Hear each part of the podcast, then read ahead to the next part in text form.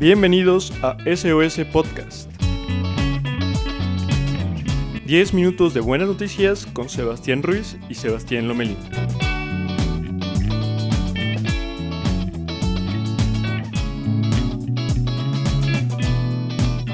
Hola, yo soy Sebastián Ruiz y les doy la bienvenida a nuestro undécimo episodio de SOS Podcast. Como cada domingo estamos muy contentos de presentarles algunos buenos hechos que ocurrieron en la semana.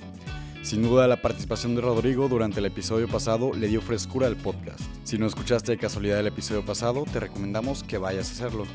Asimismo, recuerden seguirnos en nuestras redes sociales para mayor contenido y también les insistimos que ya pueden escucharnos en diferentes plataformas como Google Podcast y en Apple Podcast. Pero bueno, la primera buena noticia que les traigo es acerca de la vacuna que están desarrollando Moderna contra el COVID-19. Y es que el consejero delegado de esta farmacéutica, Stephen Bancel, dijo este jueves que podrían conocer si su vacuna contra el COVID-19 es eficaz en octubre. Aunque lo más esperado es que estos datos lleguen en noviembre. Las declaraciones de Bancel fueron hechas al canal CNBC después de que Moderna presentara su esperado primer informe detallado sobre la marcha de la fase 3 de pruebas clínicas de su vacuna contra el nuevo coronavirus. Además, Moderna ya ha suministrado la segunda dosis de la vacuna a 10.000 voluntarios y aseguró que se está preparando para el lanzamiento oficial. Moderna es, junto con AstraZeneca y Pfizer, que colabora con la alemana BioNTech, uno de los más prometedores desarrolladores de la vacuna contra el COVID-19. Moderna aseguró este jueves que es la primera en presentar un informe con su protocolo tan detallado, algo que se mantiene en secreto por miedo a perder competitividad. De hecho, este informe presentado describe con detalle el desarrollo, las personas consideradas de riesgo, las normas para confirmar los posibles casos de COVID-19 y sobre todo las condiciones en las que un comité de expertos independiente podrá observar los datos y detener el ensayo para decir si la vacuna funciona o es peligrosa. Siguiendo con las noticias de las vacunas contra el coronavirus, los investigadores que están monitoreando el enorme ensayo de Pfizer de una vacuna experimental contra el COVID-19 no han reportado problemas de seguridad incluso después de que más de 12.000 personas recibieran la segunda de sus dos dosis. Y ahora les voy a explicar a qué queremos llegar con este par de notas. Y lo primero es que estamos observando cada vez más que estas vacunas que se están desarrollando en tiempo récord están obteniendo resultados positivos. Y en este sentido se vuelve alentador creer que tenemos una vacuna para antes de que termine el año. Y en segundo lugar, que el éxito de todas estas farmacéuticas que están desarrollando la vacuna puede suponer que habrá una mayor cantidad de producción que pueda distribuirse en todos los países. Es decir, hemos contado mucho de la vacuna de AstraZeneca y Oxford porque parece ser la más adelantada. Sin embargo, hay otras opciones que afortunadamente hacen que no dependamos únicamente de una vacuna. En fin, toca esperar buenos resultados y avances en las próximas semanas porque además los rebrotes están dándose en todo el mundo y hay países que están considerando volver a activar un estado de confinamiento. La carrera es contra el reloj frente a este virus y los datos van indicando que podremos ponerle fin antes de que termine el año. Sin embargo, el manejo debe seguir siendo procurar la salud y el mínimo contagio para que la gente no exponga su vida. Siguiendo con esta tonalidad de noticias sobre el COVID-19, este 17 de septiembre, la Academia Mexicana de Ciencias organizó una videoconferencia llamada Contribuciones de la Ciencia Mexicana al Control de la Pandemia por COVID-19, en donde se informaron algunos de los avances que ha tenido la vacuna contra el coronavirus que desarrollaron instituciones como el UNAM y el IPN. La investigadora del Instituto de Investigaciones Biomédicas del UNAM Eda Ciuto comentó durante la reunión virtual que se contempla que una vacuna contra el coronavirus esté lista a mediados del siguiente año, en 2021. ¿Por qué es importante el desarrollo de esta vacuna en México, aunque no tengamos la vacuna antes de que termine el año?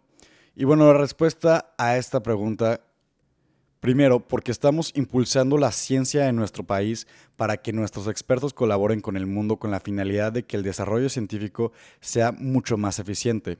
Segundo, porque siempre es bueno que haya más opciones en el mercado sobre las vacunas. Hasta ahora solo sabemos que la que está desarrollando Oxford ha sido un esfuerzo sin fines de lucro. Sin embargo, las demás vacunas que están en desarrollo sí buscan lucrar. Por tanto, tener más opciones en el mercado servirá para que los precios sean competitivos. Es por tanto una muy buena noticia tener una participación muy activa como país en la lucha contra este virus. Y estas fueron las noticias que les quise compartir. Ahora los dejo con mi compañero Sebastián Lomelín para que les cuente aún más buenas noticias.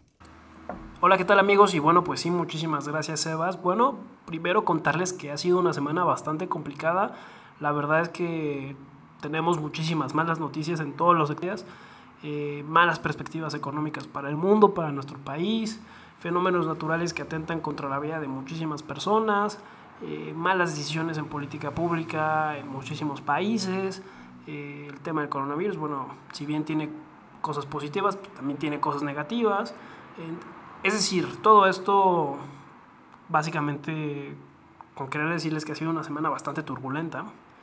Eh, también tuvimos claramente el festejo del 15 de septiembre del Día de la Independencia de nuestro país. Y yo creo que vale la pena hacer una reflexión momentánea sobre lo que significa y sobre lo que acontece el 15 de septiembre. Y es que vale la pena gritar Viva México en un mundo de pandemia, en un mundo pues, donde más de 70 mil muertes hemos tenido en nuestro país, donde no podemos salir y celebrarlo como usualmente lo hacíamos en otros años. Genuinamente vale la pena gritar Viva México este año. Y bueno, probablemente ustedes tengan muchísimas respuestas, probablemente también se la hayan planteado. Y quiero compartirles mi siguiente apunte, y es que sí vale la pena gritar Viva México, pero no para el gobierno que tenemos. Es decir, no vale la pena gritar México o Viva México en un sentido partidista. Porque nos han defraudado, porque se han equivocado, porque nos han decepcionado y porque tenemos los resultados que tenemos gracias a quienes hoy tienen el poder. Entonces no vale gritar Viva México, creo yo, para aplaudir al poder que tenemos, sino que vale la pena gritar Viva México para todos aquellos mexicanos, jóvenes, niños, niñas, que todos los días se rompen el lomo, fomentando el trabajo, iniciativas, ideas, diferentes maneras en las que podemos mejorar nuestras vidas, no solamente para nosotros, sino para los demás. Y mi comentario va un poco porque en el diario El Heraldo se transcribió la historia de un mexicano que me pareció bastante conmovedora, pero que tiene todo el sentido de lo que quiero decir. Y es que Juan Antonio, al fin es un maestro en el estado de Chiapas, bueno, pues condicionó su combi para ir a diferentes comunidades marginadas y tratar de llevarles internet a muchísimos niños y jóvenes que no tienen acceso a este tipo de medios. Entonces, jóvenes y personas mexicanos como Juan Antonio Alfaro se merecen todo nuestro apoyo, todo el reconocimiento y bueno, historias como esta no son exclusivas, ¿no? se repiten en muchísimos rincones de nuestro país. Tenemos a jóvenes que se dedican a dar clases para otros jóvenes, tenemos a gente que se dedica a dar clases de cocina vía diferentes plataformas digitales. Justamente utilizando las plataformas digitales hemos visto un sinfín de iniciativas en las que la gente ha tratado de ayudarse, ha tratado de dar terapia, ha tratado de fomentar el ejercicio, ha tratado de darse un apoyo eh, muy bueno y muy benéfico. Entonces, hay que gritar viva México por todos aquellos compatriotas mexicanos que han hecho un extraordinario trabajo justamente haciendo de nuestra cuarentena, de la pandemia, pues un lugar bastante mejor, ¿no? Dentro de las maneras posibles que hay, eh, creo que lo han hecho bastante bien. Entonces, para todos ellos hay que gritar viva México y bueno, creo que ese sería básicamente eh, el único apunte que tendría que decir sobre el 15 de septiembre que fue el martes pasado. En fin, en otras noticias, bueno, en el tema tecnológico no tuvimos grandes eh, revelaciones. Algunas de las empresas presentaron nuevos smartphones, nuevo, nuevos, nuevas cosas de tecnología, pero que en realidad no son grandes noticias. A lo mejor quizá les pueda interesar que pues ya este viernes y para quienes son amantes de los videojuegos, bueno, pues ya el día, eh, el día viernes salió el Super Mario 3D All Stars que es este juego que ya veníamos un poco comentándoles en el episodio, o hace algunos episodios, y que va a ser como completamente disfrutable para toda la familia. Y pues también la noticia de que la Xbox Series X y las Series S han presentado como los diferentes precios que van a tener el día que se lancen, que son a finales de este año.